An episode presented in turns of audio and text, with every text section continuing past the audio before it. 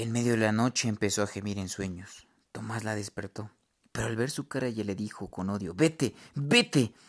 Después le contó lo que había soñado. Estaban en algún lugar juntos ellos dos y Sabina. Entraron en una habitación grande. En medio había una cama, como en una escena en un escenario de teatro. Tomás le ordenó que se quedara de pie en un rincón y después, delante de ella, hizo el amor con Sabina. Esa visión le producía un dolor que no podía soportar. Quería interrumpir el dolor del alma mediante el dolor del cuerpo y le, se metía agujas bajo las uñas. Dolía tanto, decía, y mantenía los puños cerrados como si los dedos estuvieran heridos de verdad. La abrazó y ella lentamente aún estuvo mucho tiempo temblando. Fue durmiéndose en sus brazos. Cuando al día siguiente Tomás volvió a pensar en aquel sueño, recordó algo. Abrió el cajón del escritorio y sacó un paquete de cartas que le había enviado Sabina. Pronto encontró el siguiente párrafo. Quisiera hacer el amor contigo en mi estudio, como en un escenario. Alrededor habría gente y no podrían acercarse ni un paso, pero no podrían quitarnos los ojos de encima. Lo peor era que la carta llevaba fecha. Era reciente, de una época en la que hacía tiempo ya que Teresa vivía en casa de Tomás. Ha estado revolviendo mis cartas. Le espetó. No lo negó y dijo entonces échame. Pero no la echó. Tenía la imagen de ella ante los ojos, pegada a la pared del estudio de Sabina, clavándose agujas bajo las uñas. Cogió sus dedos, los acarició y se los llevó a los labios y los besó como si aún hubiera en ellos huellas de sangre. Pero a partir de entonces fue como si todo se aliara en su contra. Casi todos los días ella se enteraba, se enteraba de algún detalle de la vida amorosa secreta de él.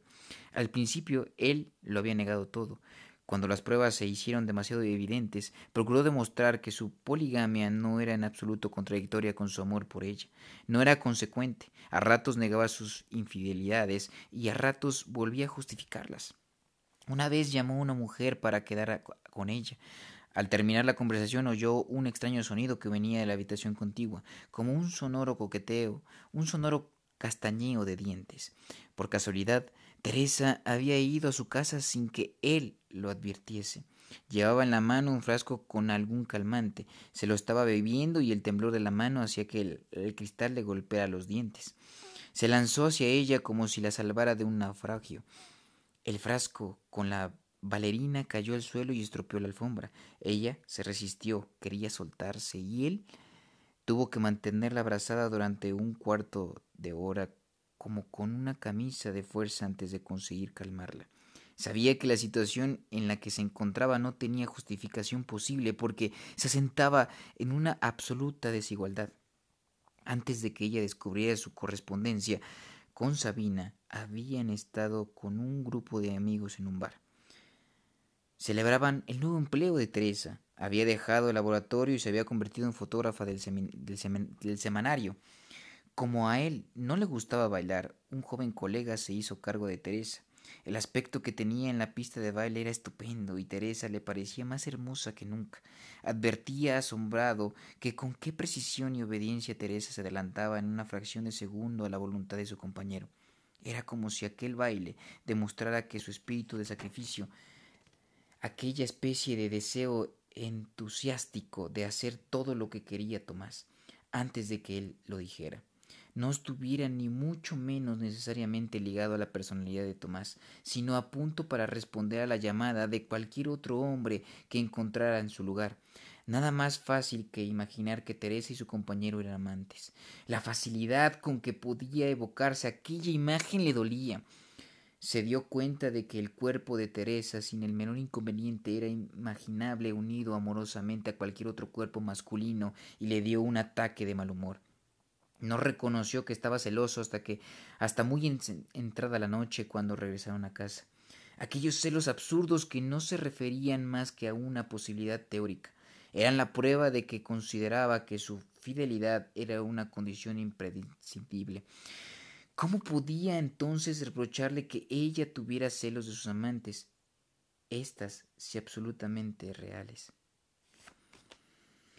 Durante el día, Teresa trataba, aunque con éxito solo parcial, de creer en lo que decía Tomás y de estar alegre como lo había estado hasta entonces, pero los celos domados durante el día se manifestaban con tanta mayor ferieza en sus sueños, que terminaban siempre en un lamento del que él tenía que despertarla.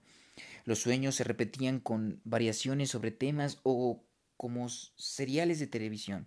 Con frecuencia se reiteraban, por ejemplo, los sueños sobre gatas que le saltaban a la cama y le clavaban las uñas. Podemos encontrar una explicación bastante sencilla para esto. En el árbol checo, gata es la denominación de una mujer guapa. Teresa se sentía amenazada por las mujeres, por todas las mujeres.